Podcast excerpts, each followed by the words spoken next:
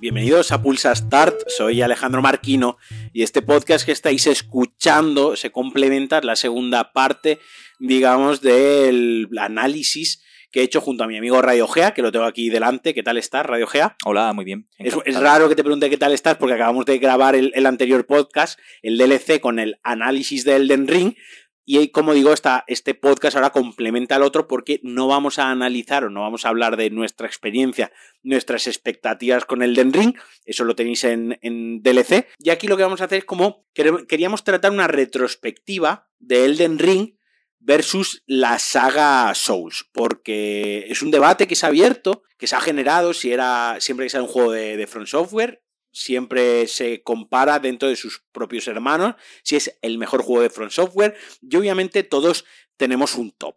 Eh, todos los juegos de Front Software todos son sobresalientes, todos son juegos brutales, pero obviamente todos tenemos unos gustos y todos ubicamos unos en unas escalas eh, versus otros, ya sea porque en el momento en el que lo hemos jugado ese juego nos ha acompañado más.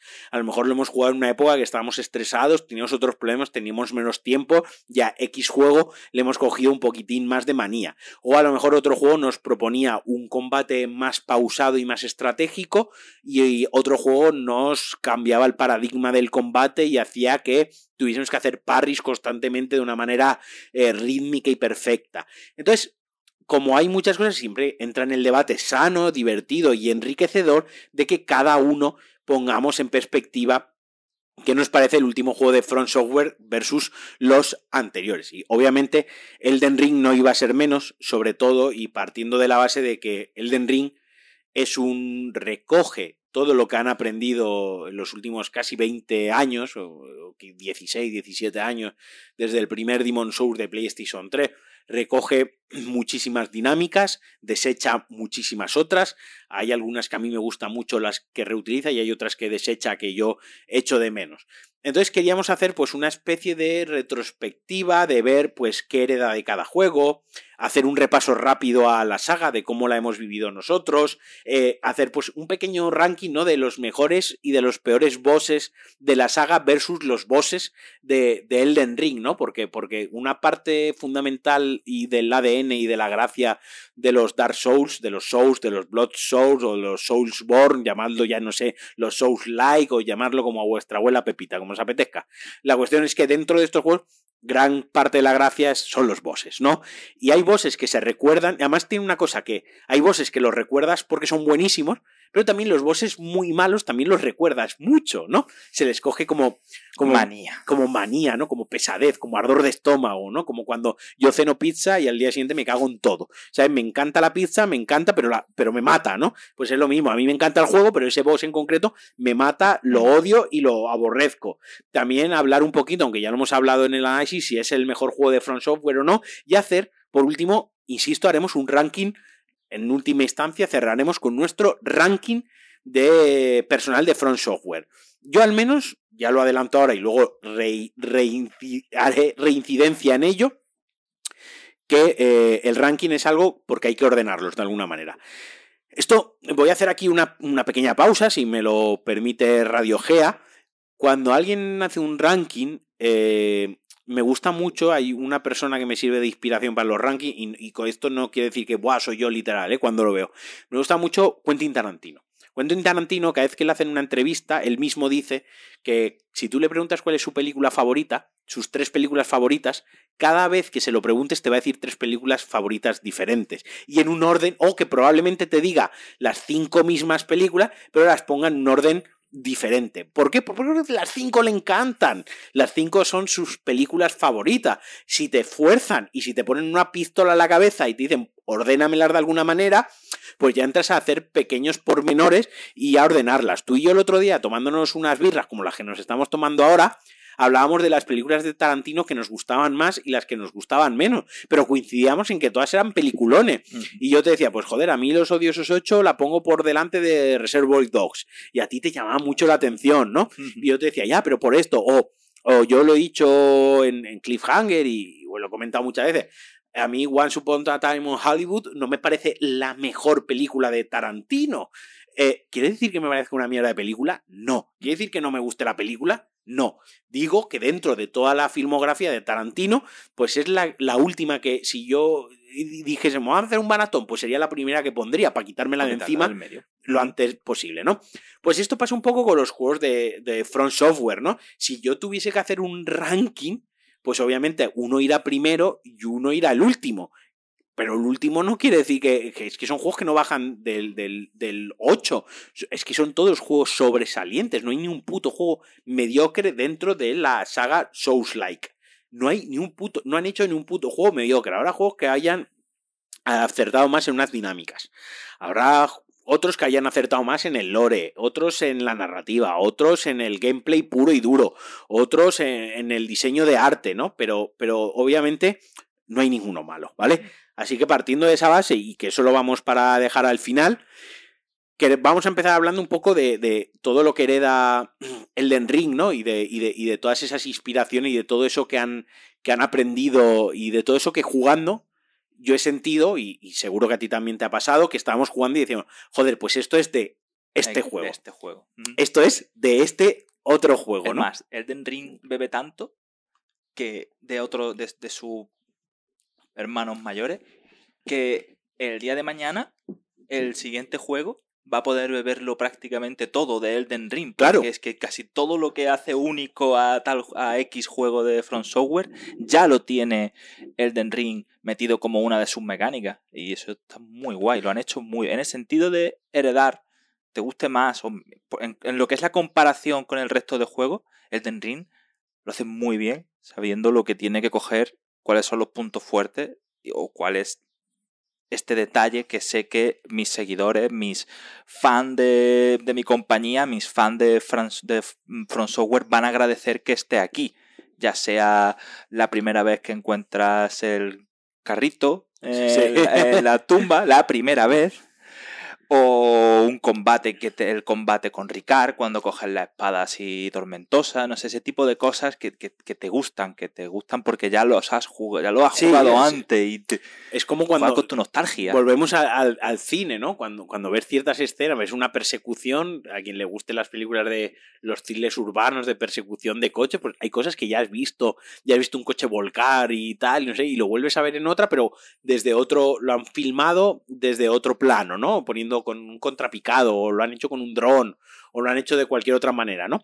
Y, pero sigue siendo lo mismo, sigue una persecución donde vuelca un coche, pero lo ves de otra manera y te sigue gustando y te sigues acordando de, hostia, pues en esta película donde yo vi esto, ¿no? Y, te evoca eso, ¿no? Entonces, Elden Ring para, para, no enrollarnos más con Elden Ring y pasar también a lo que queremos, que es hablar de los Souls, eh, pues por ejemplo, el, el, sigilo y el salto viene de, de Sekiro, el, el, combate a espada viene de los Dark Souls, el tema de las cenizas de guerra es una evolución de los, de los eh, Combat Arts de Dark Souls 3.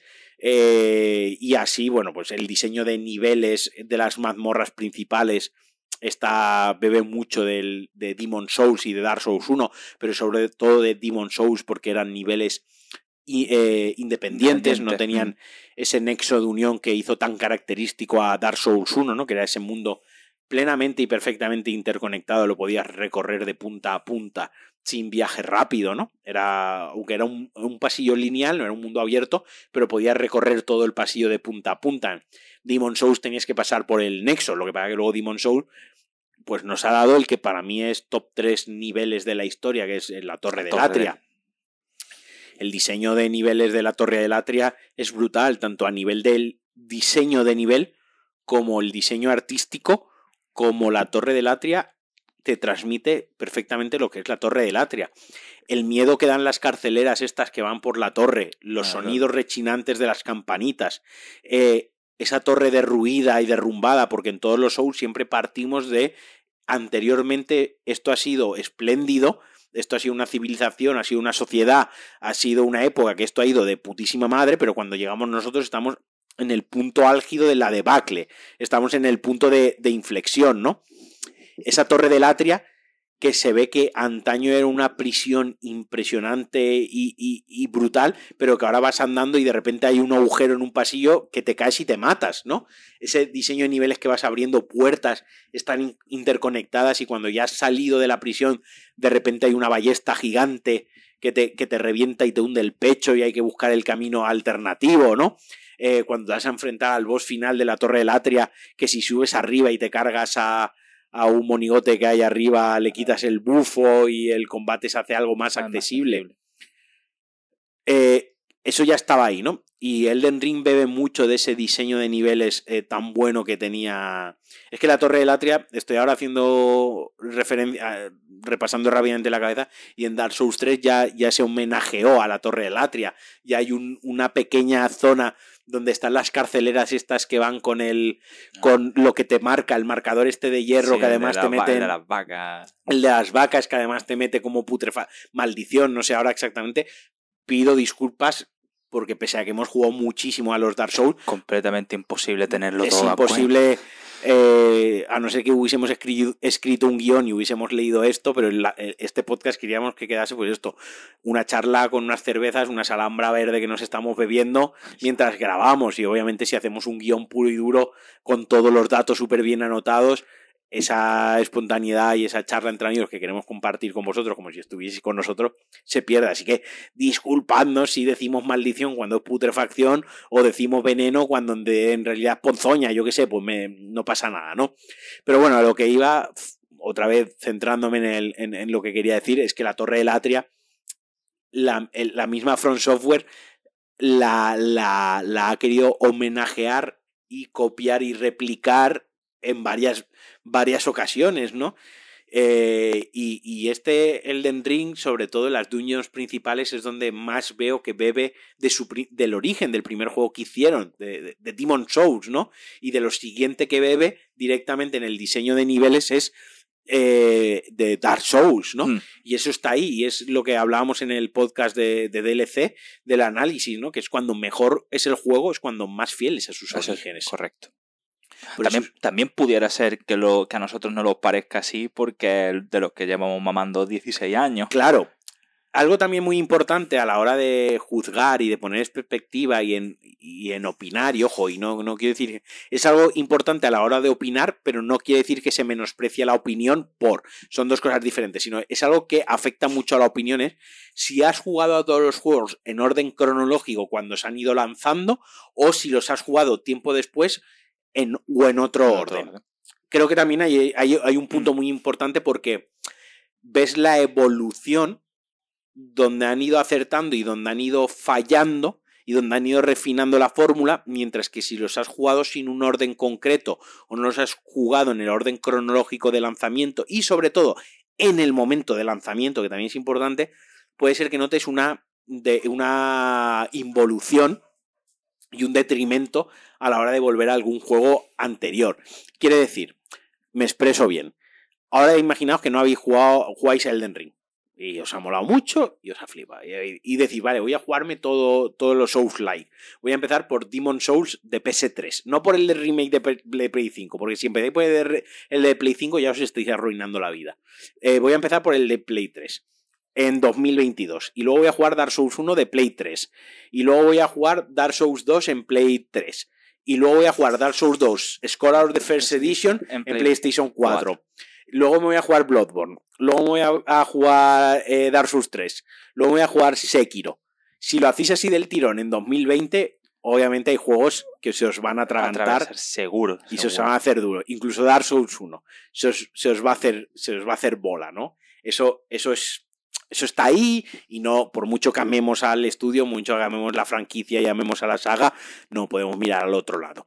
Por eso digo que jugarlos en el momento en el que se lanzaron, en esa época, poniéndolo en perspectiva de los otros juegos de la época, también cambia mucho la opinión que podemos tener de según qué juegos, qué título y en qué ranking o cómo los juzgamos o la opinión y el cariño que les podemos tener. O al menos es capaz de ponerte las gafas de estoy en 2017. Estoy en 2017, por ejemplo. O sea, es que es muy importante tener claro cuándo se han lanzado ciertos juegos y las limitaciones que tenían y la historia que hay detrás de cada lanzamiento. Y insistimos, son juegos sobresalientes.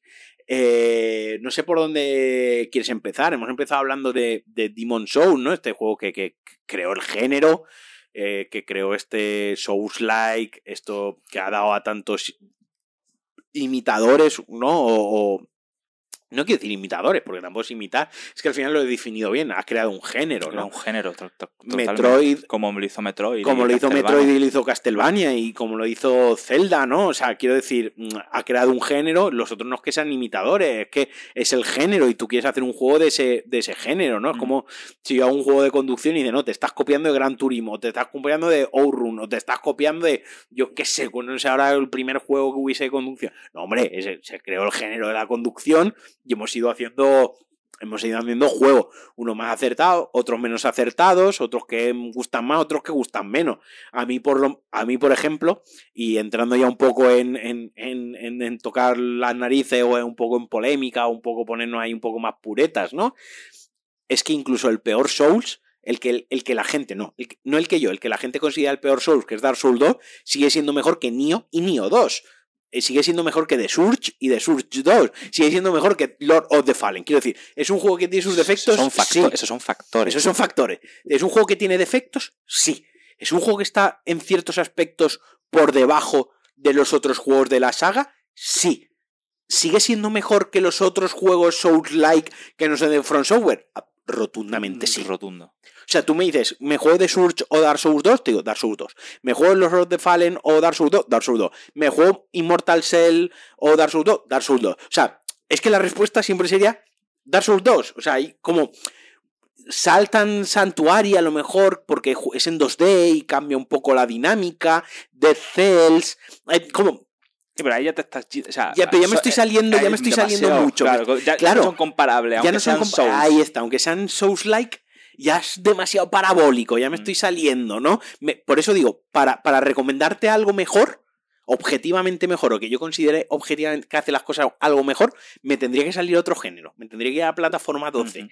pero, en, en, pero en la aventura 3D, como, como, como entendemos los Souls, los Action RPG como tal, ya os digo, dentro, hasta incluso el peor y dentro del ranking de valoraciones de cada uno, el peor sigue siendo mejor que todos los imitadores o todos los que han venido después. De hecho, para mí, para mí, y que no me mate nadie, eh, me, me, gusta más Dark Souls 2 que Demon, por ejemplo. Me gusta, me parece mejor. No quiere decir que no me haya gustado Demon, me ha flipado Demon. Pero, por ejemplo, donde Demon es muy, demasiado injusto en algunos bosses, como el Maniter, este, la. ¿cómo? Ah, no sé el nombre en español, es Maniter, las dos gárgolas que aparecen. Ah, sí, sí. Eso es, eso es injusto, y a mí que no venga nadie a decir no, no, lo contrario. Eh, Dark Souls 2 lo hacía bastante bien. Además, Dark Souls 2 yo lo tengo, le tengo mucho cariño. Yo, el primer juego con el que empecé fue eh, Dark Souls 1, porque yo no tenía Play. Yo no tuve Play 3 y Play 4, de hecho, tuve hasta hace relativamente poco. Entonces, eh, compré Dark Souls eh, Perpetuity Edition, que ya venía con el DLC de Artorias, que para mí el DLC de Artorias es Brutal. lo más top que se ha hecho junto, a... junto con Ring City. Uh -huh. de hecho, lo que hablábamos no sé en qué momento de la tarde, cuando hemos dicho. Ah, cuando acabas de decir lo de Tarantino, de que un sí. día te digo que me gusta más uno u otro, hay un día que me coges y te digo que me gustó más Ringen City y otro día me gusta más Artoria. No a lo mí, sé. A mí, por ejemplo, me gusta mucho el de los cazadores, pero. Bueno, pero me gustan mucho los cazadores a partir de. O sea, cuando llegó a la aldea pesquera. A la aldea pesquera, claro. La aldea pesquera, el huérfano de Cos. El, eh, claro, el combate previo a la aldea pesquera a la aldea pesquera, el combate previo contra Lady María. Eso. Sí, ¿no? sí. Contra Lady María. Ese combate que creo que podría haber dado mucho, mucho más, más, de sí. Es una pena que esté un personajazo que es el mejor personaje para mí de Bloodborne y de los mejores personajes que tiene el estudio por trasfondo, por lore, por diseño, por set de ataque y tal. Creo que el combate podía haber dado más, podía haber sido Además, más épico, más loco. De hecho, el, el, el, último cazador que te encuentras. Sí, sí, ya, luego ya no hay cazadores. No hay cazadores. Es el último cazador y contra el que luchas en el juego. ¡Qué decepción! Claro, qué decepción de combate. O sea, claro, de combate. Se queda un poco. Era un poco fácil hacerle porque, parries. De hecho, ella está protegiendo la aldea pesquera. Mm. Ella lo que no quiere es que tú llegues a esa aldea pesquera, ¿no? Porque se arrepiente de lo que, de, de, de lo que hizo la aldea pesquera.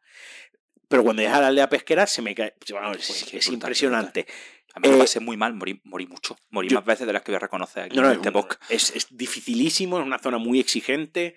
Es un DLC, pero claro, la primera parte del DLC no me gusta tanto. Me gusta más la segunda parte. Cuando yo a la aldea pesquera es la parte que más me gusta, ¿no? Sí, es que intentan como darse. En la primera parte intentan como darse un homenaje a sí mismos. Sí, es demasiado cazadores. Es todo el rato pelear contra cazadores y en el juego, en el juego base, cuando te encuentras a un cazador, te estás encontrando a un rival muy duro.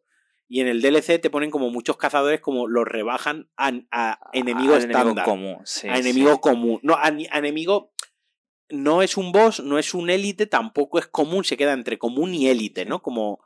No, mejor dicho, es un élite, no es un legendario. Si, Vale. si hici- hiciésemos base, eh, haríamos enemigo base, enemigo élite, enemigo legendario y luego estaría el boss, ¿no? Eh, entendiéndose boss los que tienen barrita de vida abajo roja, entendiéndose legendario el que no reaparece, de los que matas y no reaparecen, eh, entendiendo élite como los que están como son jodidos, los que ya tienes que pausarte un poquito, y raso el que, el que, te, el que te follas como, como cualquier cosa, ¿no?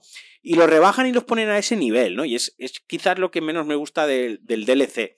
El Artorias me, me flipa por el lore, ¿no? O sea, por lore, el dragón, el gigante, eh, el propio combate de Artoria, es como la historia que se te cuenta en el juego la desmiente totalmente el, el DLC, ¿no? Porque en el, en el juego tenemos a Artorias como El, el- Salvador. el Salvador, el, el que venció al abismo, ¿no?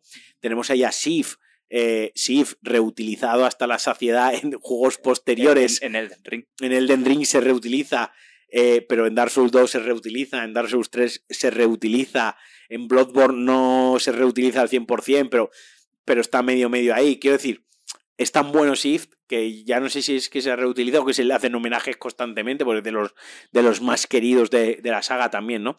Cómo está protegiendo su tumba con esa solemnidad, cómo, cómo pelea hasta la muerte por, porque era su compañero, cómo todos alaban a Artorias, tiene esa tumba que necesitas el sello para entrar, protegida, está la, y la gata, antes de entrar te dice la gata en esa zona, te dice, ojo, que el espacio-tiempo, todo es muy complicado, las cosas no son lo que parecen, y luego llegas y no, es que Artorias sucumbió al abismo, en realidad la- no pudo con el abismo y te tienes que enfrentar a su versión ya corrupta y, y totalmente corrompida por, por, por el abismo, ¿no? Es brutal la ciudad anillada mola mucho a nivel de, de diseño, ¿no? De, de- de estética, de... Y, y como cierre de la trilogía. Como cierre- general, es como la puntillita. Es como La- esto es lo último que vas a ver de un original, de un Souls. Y es como necesito que todo el mundo se quede completamente satisfecho. Algo así como exactamente lo contrario que han hecho con Star Wars. Sí. Pues eh, eso. Y la cuestión, y, y- y luego cierran muy bien el lore, ¿no? Cierran todo el lore, eh, resuelven muchas preguntas que se quedan abiertas, tapa muchos agujeros, arregla muchas cositas del lore de Dark Souls 2, que quizás es uno de sus mayores, mayores pegas, es que el juego base sin los DLCs no es canon como tal, porque no estuvo Miyazaki, no estuvo Miyazaki al frente del, del, del proyecto, él ya estaba empezando, él ya estaba empezando Bloodborne. Y eh, lo desarrolló el equipo B, que eso no es malo per se, lo que pasa que cuando salió... A ver, vamos a poner un poco de perspectiva porque la gente la pida mucho a Dark Souls 2, ¿no? Pero vamos a poner un poco de perspectiva. Sale de Demon Souls, Sony no apostaba por Demon Souls, querían cancelar el proyecto, sale y se convierte en un juego de culto. Lo que sale intentando ser el rival de Oblivion. Sí, una cosa así. Pero incluso en Sony lo querían cancelar. Dijeron, mira, va, lo vais a acabar porque ya nos hemos gastado mucho dinero y ya tenéis el juego prácticamente hecho, ¿no? Eh, lo lanzan, se convierte en un juego de culto, alabado por la crítica, alabado por los jugadores, tanto en Japón como en Occidente. El juego lo peta totalmente. Lanzan Dark Souls 1. Ya explota el fenómeno, esto es una puta pasada, esto es genial y obviamente eh, hay que seguir eh, sacando juegos, esto da dinero, esto está funcionando, Me ¿no? gusta comer. Eh, entonces Sony vuelve a contratar a From Software para que les desarrollen en es- un exclusivo. Pero claro, a la vez, tanto el estudio From Software como, como su editora y distribuidora Bandai Namco quieren, quieren sacar otro juego porque eso da dinero. Y empiezan Dark Souls 2. Obviamente Miyazaki estaba en el proyecto principal que era el, el Bloodborne, el- lo que por aquel entonces era Project Beast, y el equipo secundario o u otro director con el equipo tal se puso a hacer Dark Souls 2. Esto obviamente hubo un detrimento, hubo un detrimento, no tanto en lo jugable, porque a mí lo que planteaba jugablemente me gusta mucho, sí que es cierto que hubo un detrimento en la historia. Obviamente la persona que estaba detrás de, de la narración, de la historia, de la creación de los personajes, de toda la trama, obviamente esa persona ya no está. También se notó un poco en ciertos descuidos como la hora de el diseño de niveles, de, no, no, el diseño de niveles, porque hay niveles muy bien diseñados, sino de cómo interconectar los niveles. Dicho sea que también juega en su contra, que veníamos de Dark Souls 1, que, que la, la cohesión Dark del Souls nivel. 3 tampoco lo consigue. Que Dark Souls 3 tampoco lo consigue. Es que la gente se olvida que Dark Souls 3, eh, desde, para empezar, ya tiene viaje rápido desde el inicio, que eso ya es como muy vago, porque ya te permite ir a todos los sitios que has desbloqueado. Que, que sí, que Dark Souls 2 también tiene viaje rápido desde el principio, pero a Dark Souls 2 se le penalizó por tener viaje rápido desde el principio y se dijo que eso era para suplir, para tapar el, el, hecho de que no estaba todo tan bien interconectado, pero en Dark Souls 3 la gente Y- parece y- que se lo perdonó. Y en Bloodborne, que Y es en Bloodborne. contemporáneo de Dark Souls 2. Sí, sí. Correcto, o sea, pero Dark, pero Bloodborne, por ejemplo, sí que tiene muy bien interconectado todo, todo Claro, con lo del sueño. Con lo del sueño. Es, es- Ok. ahí, ahí sí. pero, pero al final, el, el aspecto jugable, si quitas las cosas del lore, el viaje rápido desde el principio es igual Sí, de sí, eso sí. señalable. Eso sí, sí, es igual de señalable, eso sí, es igual de castigable. Pero la, la, la cosa es que sí, que hubo un detrimento, ¿vale? Eso, es objetivo, eso, eso está ahí y se ve. Luego, cuando el juego lo, lo... El primer detrimento que hubo fue el downgrade, fue un juego donde cuando se presentó eh, eh, salía el caballero con una antorcha y le querían dar mucha importancia a la iluminación y a lo necesaria que iba a ser las antorchas para ver las zonas oscuras. Que eso luego se ha visto en Bloodborne, que eso luego se ha visto en Dark Souls 3, que eso luego se ha visto en Elden Ring. Pero lo cierto, lo cierto es que en ese momento lanzaron el, el primer gameplay este y cuando fueron a ejecutarlo ya para todo el juego, había una limitación técnica que era PlayStation 3. Ahí hubo un downgrade de la hostia, tanto es así que la antorcha no valía para nada. O sea, estaba el brillo subidísimo, no había zonas de oscuridad. Eh, las ascuas, cuando encendías una hoguera, las chispas, las ascuas que salía, la lumbre, eh, las partículas habían tenido un detrimento también enorme. Sí que es verdad que hubo un downgrade y que, y que fue bastante llamativo. Luego lo arreglaron un poquillo con la Scholar of the Fifth Edition, que fue este remake, reajuste. Ahora entraré en detalle para, para la siguiente generación, para PlayStation 4. Y eso es objetivo. ¿Qué pasa? Que, pero pese a eso el juego vendió muy bien. Y pese a eso, el juego cosechó una gran comunidad porque fue el juego, hasta el momento, y esto es así, que más potenciaba el PvP. Fue el juego más orientado, más centrado al PvP por, por varios motivos. El principal era por la variedad de builds brutal y enorme que había, que lo podías configurar. Segundo, porque era una jugabilidad que ahora también entraré en detalle de que favorecía más el PvP que el PvE. Por lo tanto, dijeron, coño, esto, mm, pese a que ha tenido críticas, esto, joder, se ha vendido muy bien. Entonces Miyazaki dijo, vale, voy a coger otra vez las riendas y sacaron lo- los tres DLCs, ¿no?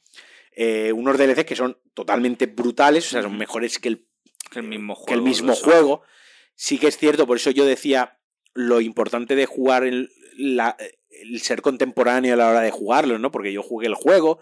Sí que es verdad que cuando yo jugué Dark Souls 2 no es que no me gustó, pero sí que me decepcionó.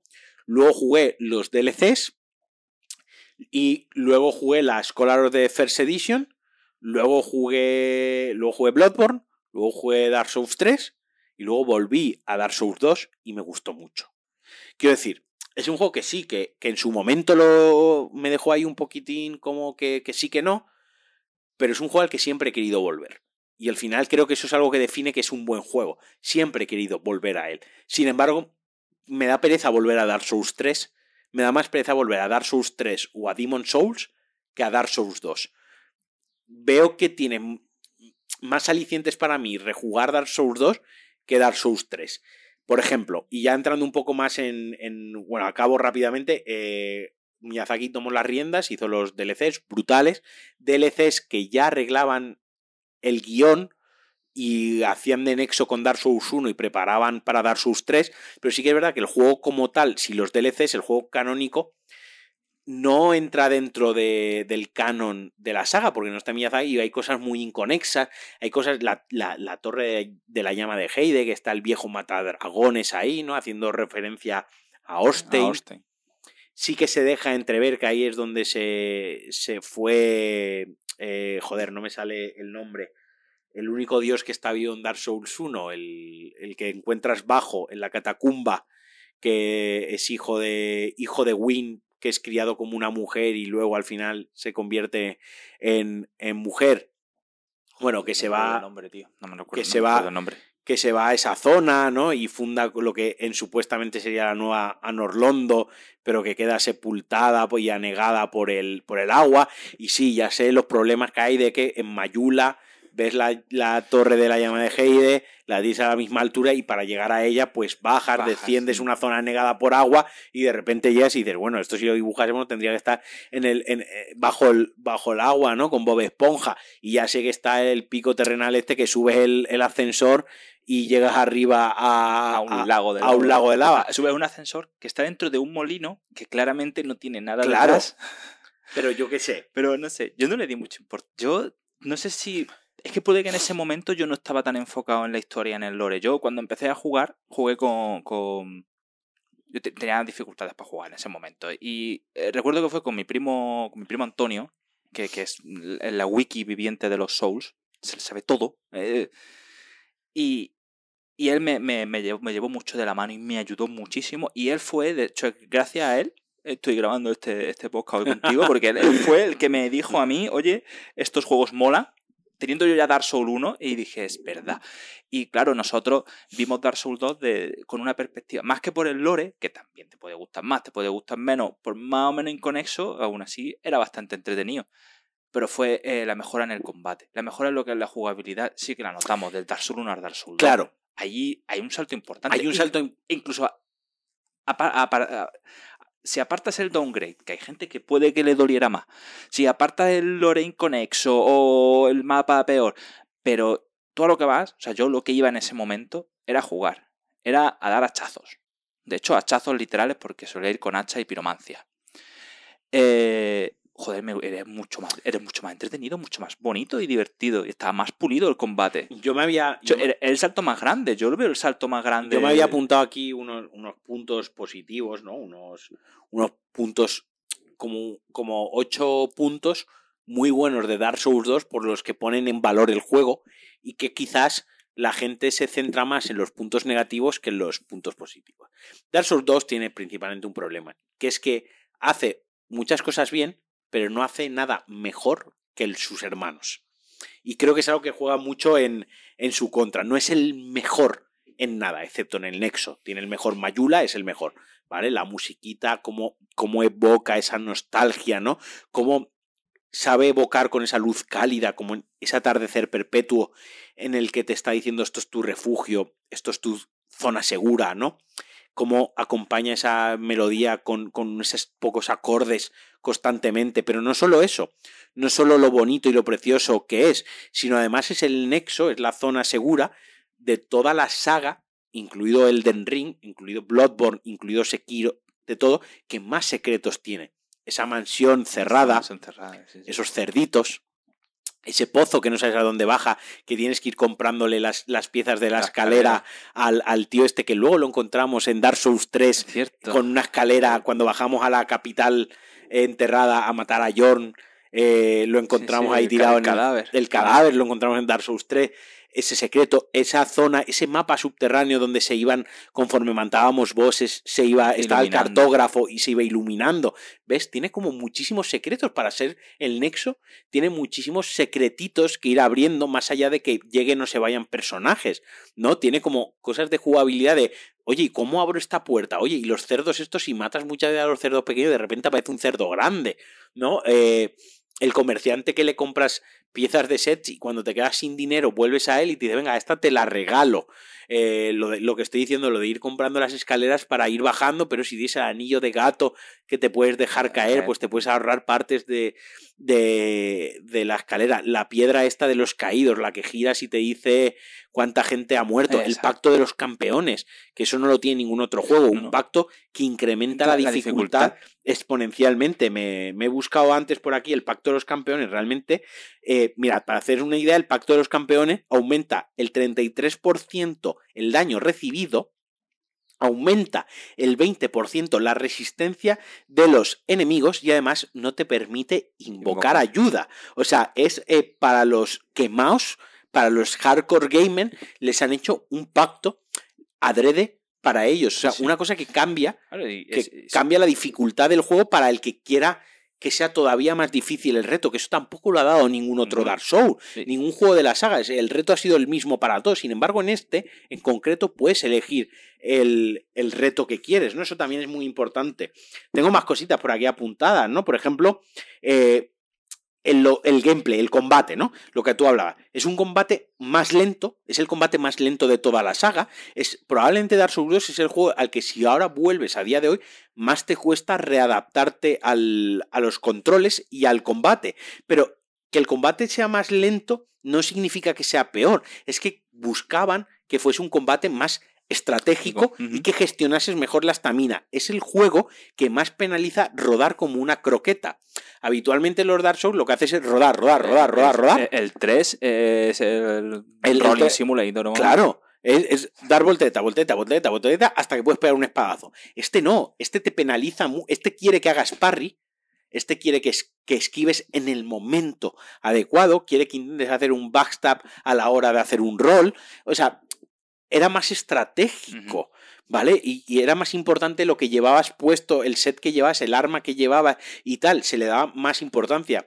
En lo de la dual wheel, ¿no? Es potenciaba mucho que te dejases de un escudo, porque al final Dark Souls 1 se dieron cuenta que todos iban con el escudo arriba todo arriba, el rato levantado yo, para yo, todas las esquinas. primero. El primero, claro, en Dark Souls 2 ya sabíamos que detrás de las esquinas había un enemigo de vez en cuando que nos iba a pegar un espadazo. ¿Qué pasa? Que en Dark Souls 2 todos íbamos con el escudo.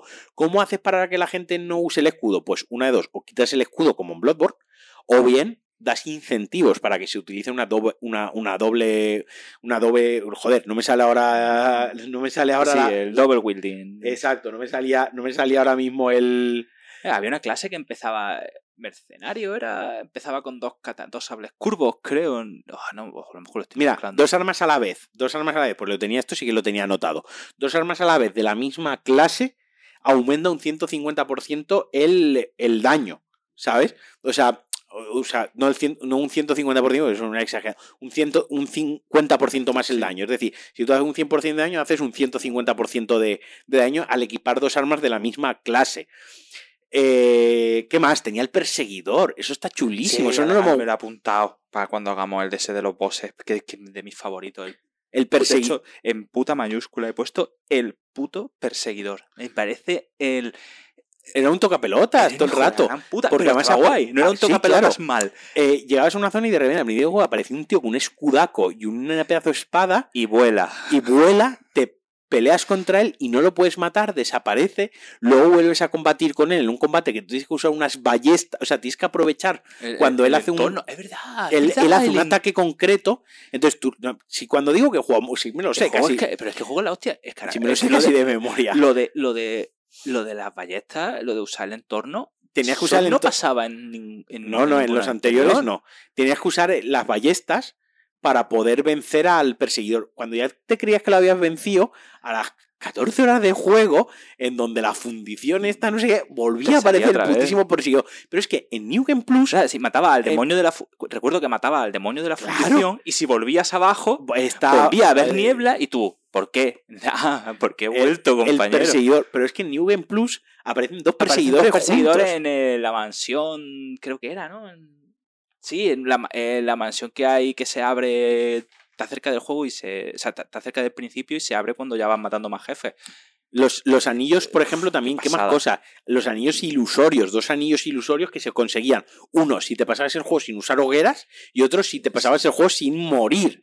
es el, el, reward, ¿no? Como, como buscando el reto ya, eh, es el que plantó el germen de los retos, ¿no? De, de venga, me hago esto ya no era el reto, ya no era para los youtubers locos de Dark Souls 1, sino ya era para que todo el mundo se animase a intentar pasarse el juego sin morir porque había detrás había una recompensa.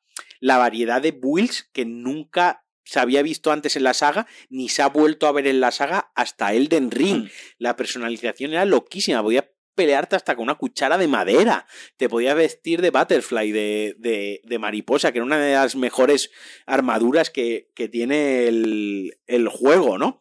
¿Qué más cosas tengo por aquí? Lo del pacto de, la, de los campeones que hemos comentado. Eh, el abismo oscuro, una zona totalmente optativa a la que se accede usando efigies, efigies humanas, que es el ítem más preciado del juego y que es una zona jodidísima. Algunos niveles buenos como el bosque de los gigantes, el torreón de hierro, la torre de la llama de Heide, el santuario. O sea, que sí, que están mal interconectados, pero independientemente si los sacas, hay algunos que son sueltos como, como, como nivel ente solo, son buenos. Volviendo a Mayula, Mayula es el nexo que más perdido te hace sentir, el que más caminos tiene al principio. sí, sí, más que, más que el. Más que Dark Souls 1. Porque Dark Souls 1, desde el, Burgo de los No Muertos, desde el principio puedes bajar a las catacumbas, puedes bajar abajo a, Nuevo Londo. a Nuevo Londo, o te puedes ya ir a lo que es el camino, el que te toca hacer al, al principio del juego, ¿no? Luego lo que estábamos comentando de los, de los DLCs, que tiene algunos jefes como el dragón Shin, que también está eh, chulísimo, ¿no? O la ciudad esta eh, Sulna, que es como pirámides aztecas que están en el, en el subsuelo, ¿no? O el Eun Loye, cuando llega y está todo nevado, ¿no? el, mapa de la nieve, ese, es el último, ¿no? La, sí, el último. el último, mis favoritos. Y luego tuvo la edición Scholar of the First bueno, lo de la Sascua de la Adversidad, que es un objeto que nunca se ha vuelto a ver en, la, en ningún juego de la saga, que es en una hoguera. O sea, Dark Souls 2 tenía una cosa, que había un momento que los que no podías farmear infinitamente. Había un momento que algunos enemigos, los más básicos, desaparecían. Cuando ya los habías matado, por ejemplo, 20 veces, ya no volvían a aparecer. Si querías que volviesen a aparecer para farmear, tenías que usar una escuadra de la adversidad. ¿Qué hacía esa escuadra de la adversidad? Que la zona de esa hoguera la subía a New Game Plus más uno. Si usabas otra ascua, te la subía a New Game Plus más dos. ¿Qué pasa? Por un lado, farmeabas más rápido, porque obviamente al estar en un Game Plus superior te dan más almas, pero no solo eso. Además es que Dark Souls 2 introdució una mecánica que era que cada New Game Plus que jugabas introducía nuevos enemigos y nuevos ítems. Es decir, si tú querías tener todos los objetos del juego, te lo tienes que pasar varias veces. Las versiones superiores, por ejemplo, claro. el anillo, eso, eso fue en Dark Souls 3. Dark Souls 3 lo hacía seguro, pero creo que ya lo estaba haciendo Dark Souls 2. Para o, hechizo y piromancia imposible de conseguir.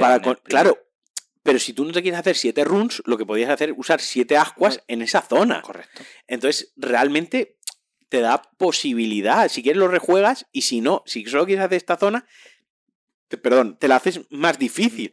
Quiero decir, eso estaba polludísimo y nunca se ha vuelto a ver. Ahora bien, una cosa, por ejemplo, yo siempre le he echado en cara y que no me ha gustado nada de Dark Souls 2 será el sistema de memoria de almas que tenía. Dark Souls 2 tenía un sistema ah, de memoria de almas para, para, emparejar, para hacer matchmaking, tanto para, la, para ayudar como para, para que te, eh, te invadiesen, que era según las almas que habías conseguido, conseguido aunque las hubieses perdido. Es decir, imaginaos que tú has ganado un millón de almas y no las has canjeado, y tú no has subido de nivel con ese millón de almas, y tú mueres siendo nivel 1 y pierdes ese millón de almas. Mueres una segunda vez porque no las has recuperado. Por lo tanto, tú eres nivel 1 con cero almas. Pero tu nivel de memoria de alma es un millón. Por lo tanto, con todos los que te van a emparejar para lo bueno y para lo malo, es gente de nivel eh, de memoria de alma de un millón. O sea, eso a mí me parece, en esencia, la, la idea principal que tenían me parecía buena, eh, o sea, puedo entender que les parecía que en su cabeza era espectacular, pero luego cuando lo, ejecutan, eh, se quedaba un poco regular. No, sí, no era muy. pero, de hecho, pusieron un anillo sí. para que no te subiera el, nivel de alma. Entonces, claro, si lo pones en perspectiva de todos estos puntos positivos que, que, he comentado, el juego es muy bueno. El juego, por ejemplo, hablábamos en el análisis del Elden Ring que hay un boss en el que, te, que si eres mago no te lo puedes pasar que es extremadamente difícil, ¿vale? Y decían, joder, si es un juego que, que, es la apología de la libertad, de crear tu propia aventura, de ser tu propio héroe, etc., etc., que llegues un momento que te obliguen a cambiar la build, rompe un poco, ¿no? Esa naturaleza del juego. Y Dark Souls 1, la gente se olvida que Dark Souls 1, el, el, el último boss, te lo tenías que matar haciendo parries. Durante todo el juego, al principio del juego te habían enseñado la dinámica del parry y de lo importante que era. Luego habías pasado el mid-game, donde te habías olvidado del parry, donde te matabas a los enemigos de muchas otras maneras, pero ya no, ya bloqueabas, esquivabas, pero parry no hacías. Y de repente llegas al final del juego y te aparece Win. Combate increíble, banda sonora asombrosa. asombrosa, diseño del área de la arena brutal. brutal. Win en sí es brutal. Pero si no su, barra, su barra de estamina completamente infinita. Infinita. Pero si no sabes hacer parry, estás jodido. Lloras. O sea, es que directamente no te lo... Hay gente que lo ha abandonado por no saber hacer parry. Como no hayas practicado el parry durante las 26, 27 horas que puede durar una, una run, tú te lo has platineado una run más o menos normal de Dark Souls son unas 28 horas, creo, 31 sí, sí. o por ahí. Depende de lo que te entretenga. No es excesivamente largo, no, no, es, no, es, un juego que tuviese tampoco demasiado así de quests, ni, ni demasiado. Es Todo, además están integradas casi en la principal. Están integradas, van saliendo. van saliendo solas. Es un juego no es excesivamente largo, pero si durante todas esas horas no habías practicado el parry, al final del juego ibas a echar muchas horas practicando el parry con el jefe final. Yo, por ejemplo, ¿qué tal? Que tampoco era ninguna era ninguna borriquería, quiero decir, no. realmente telegrafiaba sí, sí, pero, un poco bien, pero si no lo había hecho nunca. Pero al final el parry, el parry requiere de una cosa que es timing. timing. Mm. Y no todo el mundo tiene ese sentido del timing. Quiero decir, Dark tiene la gracia de que tú te lo puedes pasar sin morir porque eres muy habilidoso, o te lo puedes pasar porque eres muy paciente, te lo puedes pasar porque subes de nivel, te lo puedes pasar porque un amigo te ayuda, te lo puedes pasar porque miras una guía, o sea, te lo puedes pasar por muchas cosas, ¿no? Eh, pero al final te lo acabas pasando. Entonces, llegas a Win y si no habías practicado el parry no se te daba bien porque habías ignorado esa mecánica del juego, te jodían vivo y lo pasabas extremadamente mal. Yo eh, recuerdo con, con añoranza y con cariño que yo lo maté a la primera, pero porque yo había practicado mucho el parry, no por, no por nada, sino porque me gustaba. A mí la mecánica del parry, creo que la saga ha ido evolucionando a que cada vez hagas menos parry, a, a que ruedes más y que hagas menos parry. A mí me, me da mucha pena, porque claro. el parry tiene un punto de dificultad que es el aprenderte el timing de enemigo y cada enemigo tiene un timing diferente. Claro, pero también creo que eso acompañaba a lo un poco clunky que era el combate en Dark Souls 1, que al final tampoco podía estar dando volteretas porque relaja, estamos en Dark Souls 1, estamos en una que no estaba tan bien. O sea, el, ya hemos hablado antes en el otro podcast de que el apartado a técnico ver, básicamente, no es lo mejor. Lo, lo, básicamente lo que queremos decir es que era tú rodabas hacia adelante, hacia atrás, izquierda o derecha. Había cuatro direcciones, no ocho. Exacto. Es Había cuatro direcciones, no ocho. Y es, la, el, es el, el, mayor la, cambio con Bloodborne y Dark Souls y la, 3. Y la animación pues, era como era. Entonces el parry gustaba. Tú, tú no, podías era... rodar, tú no podías rodar en diagonal al enemigo. Tú podías rodar a la izquierda o en recto. Pero rodar en diagonal eh, requería rodar a la derecha y luego rodar en recto, ¿no? Como movernos en un casillero y, para. Y no sé, era el so eh, yo creo que era el sonido del parry, tío. El ¡Bum! Claro, es todo lo... una satisfacción interna y luego el apuñalar el pechete de. Eh, claro, es, eso es lo que en un juego, en un shooter, lo llamáis el, el, el gunplay, ¿no? El, el, el gunfeel. Que Destiny lo hace también, Muy que Halo lo hace también, ¿no? Que Call of Duty lo ha hecho también, que al final lo que te engancha de un shooter es sentir guay el disparo. Luego coges un shooter que el, el, sí el, el gameplay es una mierda y puede ser muy bonito el juego, pero si no te transmite que realmente estás disparando un arma las balas están impactando contra un enemigo y eso tiene una repercusión real en el juego, lo deja. El parry o el backstab era lo, lo satisfactorio que era, era una sacada de, de, chorra, era me, me he sacado la polla y te he pegado en la puta frente y te he matado con ella, ¿sabes? No con la espada, te he matado con mi cipote, porque le pegar, ¡pum! sonaba en seco, paraba toda la música le metías el espadazo, le veías bajar la vida más. A tope, hace, a tope. hace un daño masivo que no está justificado. O sea, ellos mismos saben que está roto. Que hacer parry y hacer un crítico con parry o un backstab está roto en el Yo juego. Hace más, hace, bueno, el anillo este, el anillo del abejorro, creo que estaba justo detrás de la tumba de, de Artoria. Sí. Era, era- me bajo a cualquier enemigo si lo tengo Claro. equipado de un, de un Y crítico. a mí siempre me ha gustado mucho el parry. Yo soy de esos chalaos que yo Bloodborne a la bestia sedienta de sangre Ah. las tuneaba con la escopeta o con la, con la pistola. O sea, yo soy de los que en Bloodborne, muchos jefes, que la gente, los jefes, suele rodar y pegar como, como si fuese un pollo sin cabeza, yo me tomaba mi tiempo para estunearlos con, con la pistola, ¿no? Con, con la mecánica del parry de, Dark de Bloodborne, que me parece brutal, me parece la mejor dinámica Sí. de, de parry de lejos. O sea, ahí sí que a- fue a- a- divertidísimo. Ese toque, ese toque western de sacarse. Claro, la de pum, pum, ahí súper rapidito, ¿no? Y ¡Pam! Y te dejo ahí en el sitio y, y te meto, ¿no? Además es como lo acompañar de que pegabas el tiro, tenías que dar el paso rápido hacia adelante, porque para pegarle el tiro cogías algo de distancia, dabas ese paso hacia adelante y le, y- le metías el, el puño, le hacías el crítico. Era ese flow, ¿no? Tenía ese flow de esquivo, esquivo, te meto un tiro, me acerco a ti, te hago crítico y me vuelvo a ir hacia atrás. Te hacías una coreografía súper chula y fue el gran acierto de Bloodborne, ese frenetismo de, de esa rapidez y esa agilidad. De hecho, la, la- la heredó en parte Dark Souls 3 también. Sí, sí. Mucho.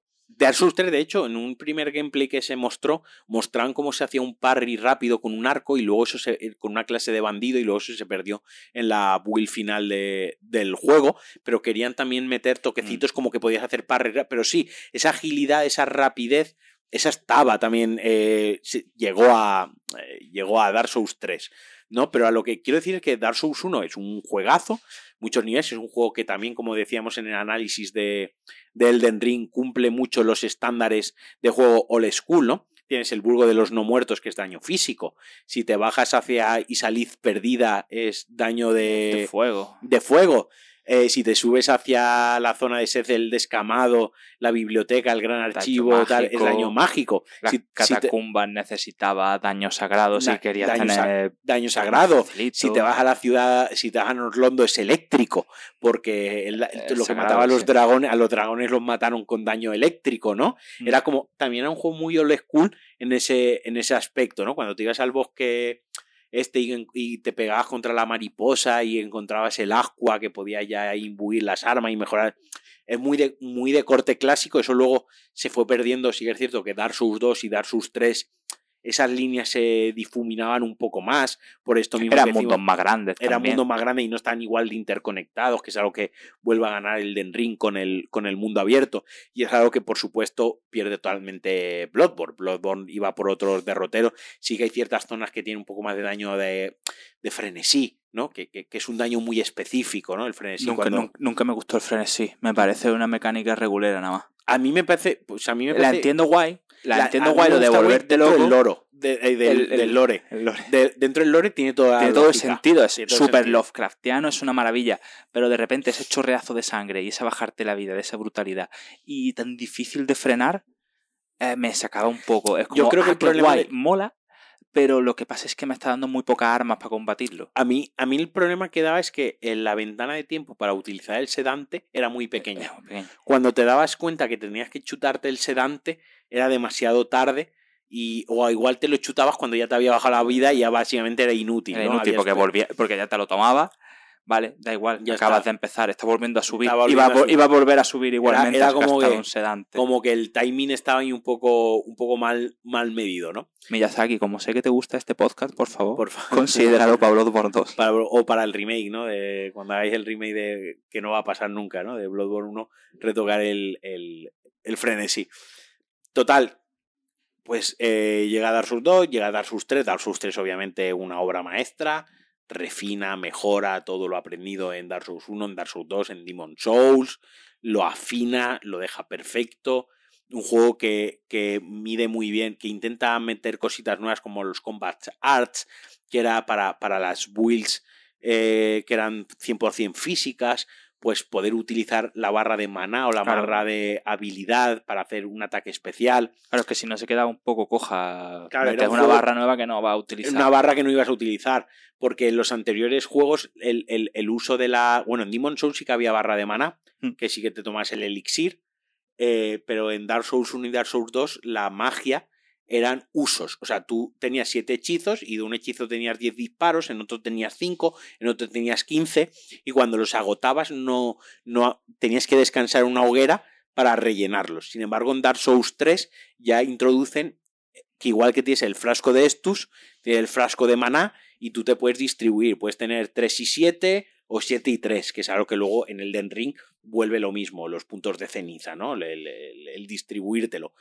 que le daba más versatilidad a poder usar magia de una manera más habitual, más de maná, ¿no? De recargo el maná.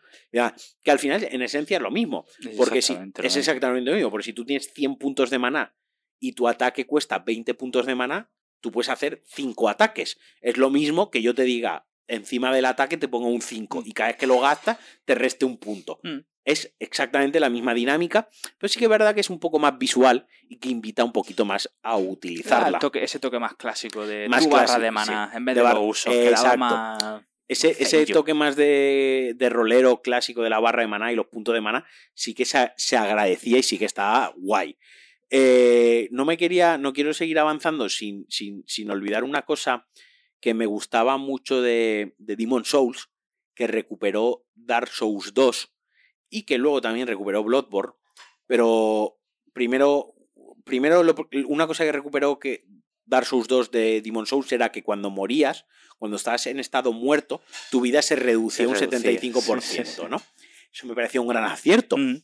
Porque, y, era, sucesivo. Y era sucesivo. Esto iba, en, en, en, Demon Souls no, pero en Dark Souls 2 hasta el 50% de la vida te iba bajando, ¿no? Y, y el, y el retoque visual que se daba a tu personaje de cada vez más muerto. Más de Genial. O sea, me parecía muy chulo el, el, el, hecho, lo que decíamos, estar vivo o estar muerto en, en Demon Souls afectaba al tema de las tendencias, al tema de ciertos eventos, ciertas cosas que te encontrabas en el juego, ciertas cosas que no. Si morías mucho en un mundo, en uno de los cinco mundos, bajaba la tendencia.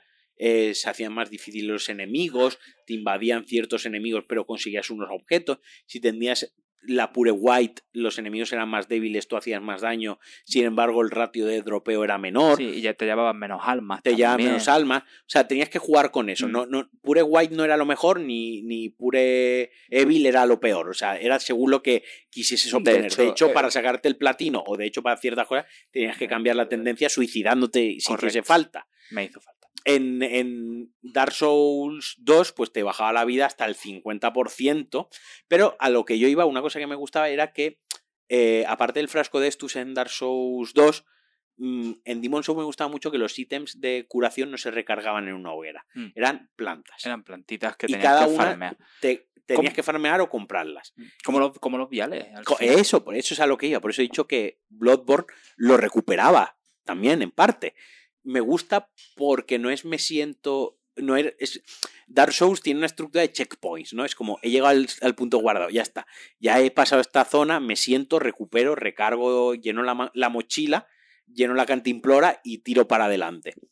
En Demon Souls no te sentabas y recargabas la cantimplora. En Demon Souls, si la cantimplora estaba a medio viaje, pues medio viaje. O te volvías para otra zona y farmeabas, o comprabas algún mercader, pero no se te recargaba.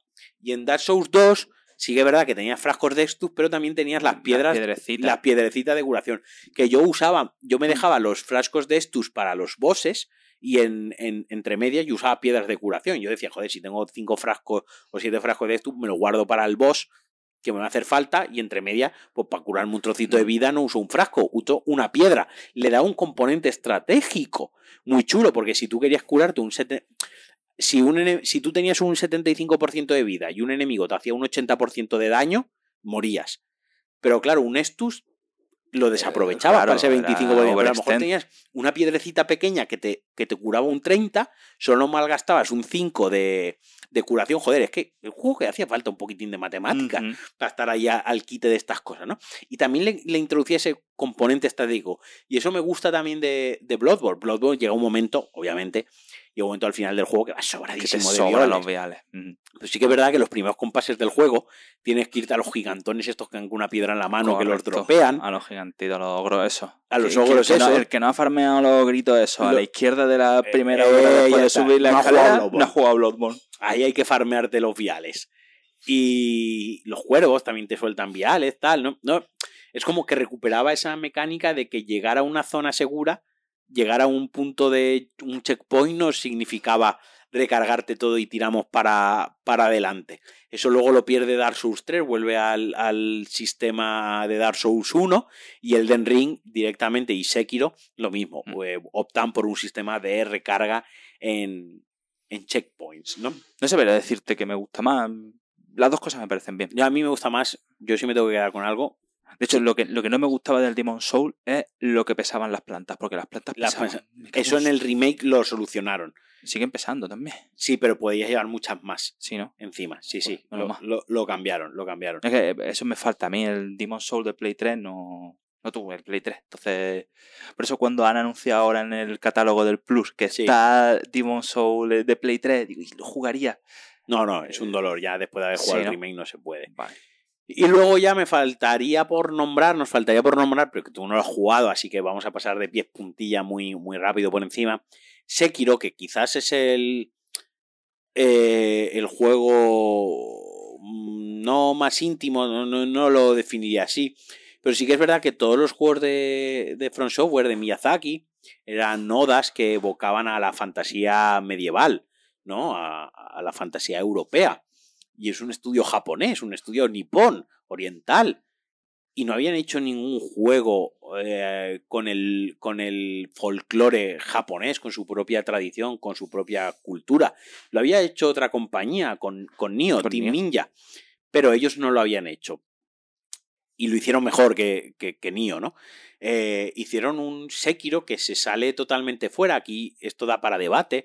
Habrá gente que lo introduzca, que lo, que lo meta junto a los Souls-like y hay gente que lo, que lo saque totalmente fuera. Si me preguntáis a mí, yo para mí es una línea intermedia, no es un blanco o un negro, porque sigue teniendo la dificultad extrema, sigue teniendo el morir y perder las... O sea, hay ciertas... Las, las bases, el, el, el esqueleto está ahí.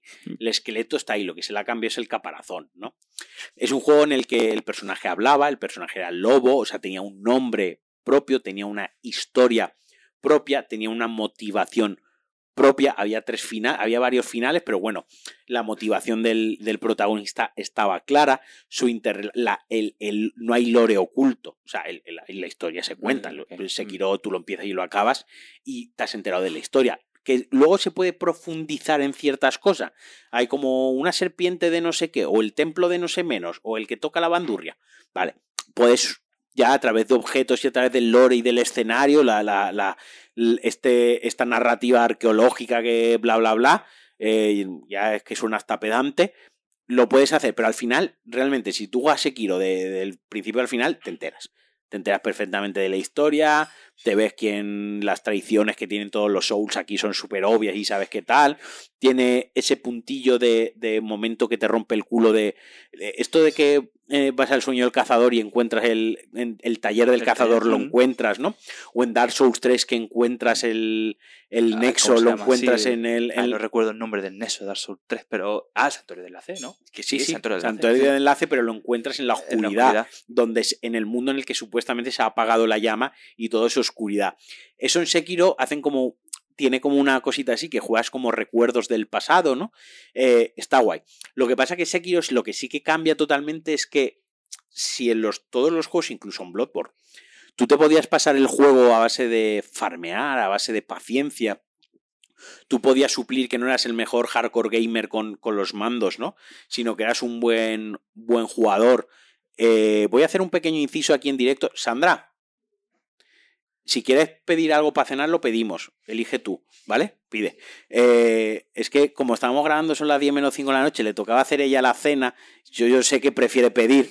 Eh, así que antes de que. Esto es en directo, esto es RAW Edition, ¿eh? Esto es eh, pura improvisación, lo que tú quieras, lo que tú quieras. No, a mí me está esperando mi señora. Eh, se- señores cis heteros eh, de treinta y pico años grabando sobre monigotes y jueguicos a las 10 de la noche mientras nos piden o nos hacen la cena. O sea, esto es terrible. Nos falta acabarnos la cerveza que tenemos encima de la mesa. Yo ya me la he terminado. Bueno, pues como iba diciendo, Sekiro, la diferencia es que tú los Dark Souls al final eh, te los puedes pasar o bien porque eres muy bueno y haces un no-hit run, ¿no? Eh, puedes pasártelo porque has encontrado una guía, una build, un arma, te lo puedes pasar porque un amigo te ayuda, eh, te lo puedes pasar porque eres muy tozudo, muy insistente, te lo puedes pasar porque farmeas y subes 30 niveles y está roto. Sekiro no. Ya. Sekiro hacía ahí un breakpoint y te decía, mira, estas son las reglas del juego. Tú tienes que hacer bloqueos al momento. Clink, clink, clink, clink, ¿no? Es para, suena así las katanas cuando chocan. Clan, clan, clan, clan. Y cuando hagas el- los bloqueos, le rompes la postura y entonces le haces un crítico. Los bosses tienen una barra de vida y luego tienen dos puntos críticos. Entonces tú le vas quitando, cuando le ves un espacio le quitas muy poca vida, pero cuando le rompes la barra de postura y le haces un crítico, le quitas la barra entera de vida y pasas a la segunda barra de vida, ¿no? Entonces, realmente te puedes hacer un boss en dos, nada, en dos minutos sin recibir nada de daño, porque le has roto la postura perfectamente las tres veces que te ha atacado, le has hecho los dos críticos y ha, muerto. Eso está muy guay a nivel de, de- de jugabilidad, de joder, porque es el. Dark Souls suelen tener las hitboxes a veces un poco rotas, lo que a veces pues te pegan cuando no te tienen que pegar, a veces tú pegas cuando no tienes que pegar, hay veces que... Pero no, pero Sekiro es perfecto. O sea, es muy Sekiro- pulido, no entiendo. no, no, no, pero a- hasta niveles enfermizos. Es perfecto, es el timing perfecto. Es como los juegos de plataformas Royal Meat Boy, que es un pixel perfect, Oh, que sí. los saltos tienen que estar medidos. Pues eso es Sekiro, pero con las espadas. Eh, los catanazos y los bloqueos tienen que estar medidos, vamos, al, al milímetro, porque realmente tú puedes bloquear, tú puedes aguantar el botón de bloqueo y cubrirte con la katana, pero cada vez que te peguen te van a quitar eh, la barra de, de estabilidad, no hay estamina, hay estabilidad y te la van a romper y cuando te la rompan el crítico te lo van a hacer a ti y te van a matar del tirón. Pero o puedes hacer el parry, lo que sería el bloqueo en el momento preciso. Y al final se convierte en un juego musical, un juego de ritmo, en coger el flow del pam, pam, pam, bloquear, bloquear, bloqueo y ahora pum, te ataco, ¿no? Era un juego que además luego jugaba, no había magias, pero hay como gadgets, ¿no? Te puedes poner el brazo pues que tire shurikens, eh, que saque una lanza, que tire un hacha, que tire fuego, que tiene que dispare, que no sé qué. O sea, tenía cosas muy, muy locas, ¿no? Y luego a nivel de diseño de arte, a poco que te guste la cultura nipona y te atraiga un poco el folclore japonés y un poco la tradición japonesa desde Occidente, ¿no? De la misma manera que, que, a, que, al- que a ellos les flipa Occidente, ¿no? De hecho, es- que si no, hubiera, si no hubiera sido por eso, no hubiera terminado Nioh nunca. Lo terminé por el folclore Pues, japonés. en, en, en Sekiro está súper bien llevado, su- mucho mejor, mucho mejor tratado en el sentido de vamos a coger esto y lo vamos a adaptar a Front Software, ¿no? Vamos a coger este mito y lo vamos a llevar aquí y, y- y es brutal. Así que yo que tú no lo has jugado, te recomiendo que lo empecemos juntos un día, Vale. que me avise. Solo digo empezarlo, lo empezamos y ya está. Yo solo te puedo decir que Sekiro es un juego que yo mm, llegué al final boss, al jefe final, llegué en semana y media, le metí una pecha de horas y que luego ma- matar al boss final me llevó un mes. Un mes. Un mes literal de todos los días echar un ratito. No podía matarlo. Hasta que dejé el juego como dos semanas aparcado, lo, no jugué a otra cosa durante dos semanas, no jugué a videojuego durante dos semanas, lo puse y como al tercer try lo, lo reventé, ¿no? Entonces, por lo menos está, la, está Ripley, mi perra, está in- intentando violar a Radio Gea, así que está complicando esto un poco. Ya estamos cansados, llevamos desde las 6, llevamos cuatro horas grabando y encima Ripley se está poniendo aquí eh, juguetona, ¿no? Pero bueno, lo que te quería decir, por lo menos quiero, el inicio lo quiero, quiero que ver qué tal, qué tal lo, lo siempre, juegas. siempre he tenido curiosidad. Siempre he tenido curiosidad porque es From Software. Pero Tengo- siempre me ha dado tengo- mucho miedo. tengo- mucho miedo de. Tengo ganas de que te enfrentes a. Genichiro, tengo ganas que te enfrentes al viejo búho, tengo ganas que te enfrentes a la Lady Butterfly, esta ahora no me acuerdo exactamente del nombre, nos vamos a reír mucho. Y venga, ya para, para ir acabando, ya se ha puesto el sol, y ya estamos en la penumbra de la noche. Tu, tu ranking, venga, te voy a poner en el compromiso. No lo tengo muy claro. Por, por eso, te, por eso es un compromiso. Mi ranking, el mejor juego para mí de los Souls es Dark Souls 1. No hay. Incluso siendo lo que más me gusta de Dark Souls, de los Souls, eh, Ring of City, Mm. para mí Dark Souls 1 es el mejor juego. Seguido de Dark Souls 3, seguido de Bloodborne, ese sería mi top 3 im- imbatible. Luego, creo que pondría Dark Souls 2 por encima del Den Ring, pero es que el Den Ring lo tengo muy fresquito y me ha gustado mucho, pero eh, si pongo el Den Ring por encima de Dark Souls 2, lo que seguro que tengo son muchísimas, muchísimas más pegas para el Den Ring. Yo pensaba que se decía amenaza de muerte. No, amenazas de muerte. Pero no sé, es que. Es que al Den Ring le pongo más pegas que a Dark Souls. Dark Souls al 2, quiero decir. Sí, sí. Eh, entonces no sabría, eh, está muy empatado. Seguido de Demon. Demon entiendo que por ser el primero tiene... Y, claro. tiene sus carencias, sigue siendo lo que hemos dicho antes, eh, un notable muy alto. Pero es que es el juego que más roza, roza no, el juego que es más injusto de es que yo no me he equivocado, es que yo no estoy haciendo nada mal y tú me estás castigando. sí, el altar de las tormentas, por ejemplo, cuando bajas, cuando haces la primer, el, segundo fragmento del altar de las tormentas, cuando entras a las catacumbas que están los magos estos que tiran los rayos esos, eso no se puede esquivar y si te es muy complicado y como te meta un rayo más está kill. Hmm. O sea, eso es, te tienes que saber de memoria dónde está el fantasmita, el espíritu para ir corriendo y pegarle un espadazo antes de que él reaccione eso sí que es injusto, eso no es una cuestión de habilidad, eso no es una cuestión de reflejos, es mm. una cuestión de que te lo tienes que memorizar, ahí te doy toda la razón. Entonces, ese sería mi último juego, ese sería mi ranking. Uno, tres, Bloodborne. Venga, Elden Ring, Dark Souls 2 y Demon. Mira, pues yo me voy a mojar, yo el primero de todos pongo, yo pongo a Bloodborne, para mí está Bloodborne, para mí luego está Dark Souls 1, Luego pondría Dark Souls 3. Luego pondría Dark Souls 2. Luego pondría. Ah, no, perdón. Ya, me he liado. Eh, pondría Dark Souls 3. Luego pondría Elden Ring. Luego pondría Dark Souls 2. Luego pondría Sekiro. Y luego pondría Demon Souls. Sekiro lo pongo tan abajo, insisto, me encanta ese juego. Pero sí que es el único juego que no he rejugado. Sekiro me lo he pasado solo una vez. Me lo pasé es el único juego además que no tengo ni siquiera físico, lo compré digital. Es un pecado por mi parte, me tengo que hacer con una edición física de, de, de Sekiro, pero sí que es verdad que, el combate final me frustró tanto y, no entendía, yo no entendía por qué el juego no me daba herramientas para pasarlo y por qué el juego quería que me lo pasase como él quería que yo, que, que me lo pasase, ¿no? Y no se me daba bien. Entonces, ya te digo, es una cuestión personal y, hacemos alusión a lo que habíamos dicho al principio del podcast. Todos los juegos son sobresalientes, son, son juegos de, entre 8 y 10. Yo he puesto a Sekiro ahí bajo, a lo mejor ha escuchado otra persona y pone Elden Ring, Sekiro, Dark Souls 3, eh, Bloodborne, eh, Dark Souls 1, Demon Souls Remake y Dark Souls 2. Ok, vale, puedo entender que sea otro de los rankings bastante habitual si, si hiciésemos un sondeo, ¿no?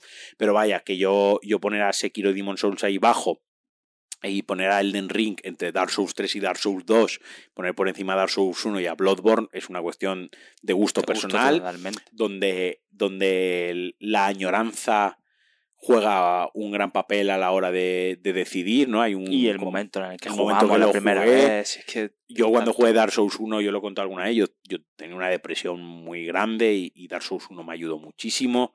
Dark Souls 3 eh, yo lo jugué, yo había salido de una relación de, de 8 años y yo cuando salió Dark Souls 3 tenía todo el tiempo del mundo, en plan de soy solterón ahora, o sea, ahora puedo meterme una enganchada de 14 horas jugando, comiendo helado y bebiendo cerveza, ¿no? Entonces fue como otra forma de, experimentar la, el juego. Cuando salió Dark Souls 2, pues lo jugué con todo el hype de lo que se había visto y me comí el downgrade y me quedé con el sabor ese medio amargo.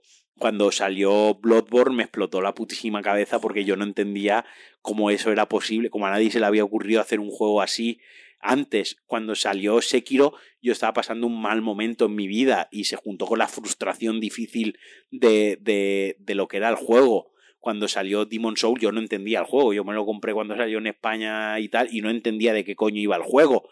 Eh, y cuando ha salido Elden Ring, pues ya me ha pillado mucho más maduro, con mucho más background, con mucho más conocimiento. Entonces, insisto, no estoy sentando cátedra, no, no, quiero, no quiero menospreciar el ranking de cualquier otra persona.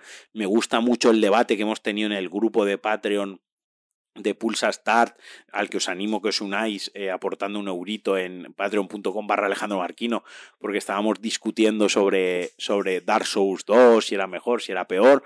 Quizás lo único que no me gusta de ese debate es cuando alguien dice esto es una puta mierda, no es una puta mierda. No has jugado, realmente no ha jugado una puta mierda de juego para decir que Dark Souls 2 es una... Hay, hay putas mierdas que de verdad son juegos que dice, ¿qué coño yo que he tenido que analizar juegos, yo que los he tenido que analizar por obligación, decir, que me arranquen los ojos, que me claven agujas en las uñas. Y creedme, Dark Souls 2 no es uno de esos juegos. Yo he jugado auténticos truños, yo he jugado auténticas cosas infumables que no había manera de acabarse ese juego y, ya no digo, ya no digo de, todos los géneros en, de los viejos, sino de los Souls likes en sí, los of the Fallen, eso era como, pero, pero, ¿por qué han hecho esto? ¿Quién le ha dado luz borde a esto? Un intento, fue el primer, fue la primera fue, copia. Fue la primera copia, fue la primera copia. Que ojo, que eso tiene su mérito también. Pero, mm. pero, pero ni mucho menos es basura, ni es un mal juego, ni tampoco el Den Ring es la obra maestra, ni es el mejor juego de la historia, porque eso es Bloodborne, ¿vale? pongamos las cosas, los puntos sobre las sillas. Ni uno es el peor, ni uno es basura, ni el otro es un 10 absoluto, ni es el mejor juego de la historia, ni el mejor juego intergeneracional, porque ya no hay juego de nueva generación que pueda decir el mejor juego de la generación, ni el del anterior, pues intergeneracional. Así que, bueno, eh, lo dicho, espero que os haya gustado el podcast. Agradecer a Radio Gea que lleve aquí toda la tarde conmigo hasta las 10 de la noche. Eh, espero que os haya gustado. Quiero leer vuestros comentarios. Podéis compartirnos, podéis hablarnos, decir cuál es vuestro top, eh, vuestro ranking, si estáis de acuerdo en algo que hemos dicho, algo que no. Esperamos que de verdad os haya entrado el gustillo por probar Dark Souls 2 que os entre el gustillo por la saga, por poner en perspectiva los juegos en su momento de lanzamiento, en lo que han significado para la industria, para el sector, para los otros videojuegos. Y, nada, si quieres añadir algo más, Radio Gea, es tu momento. Mm, Primo, que te quiero mucho, que eres el mejor. Gracias por meterme en esta saga. Pues nada, venga, un besazo a todos y nos escuchamos. Adiós.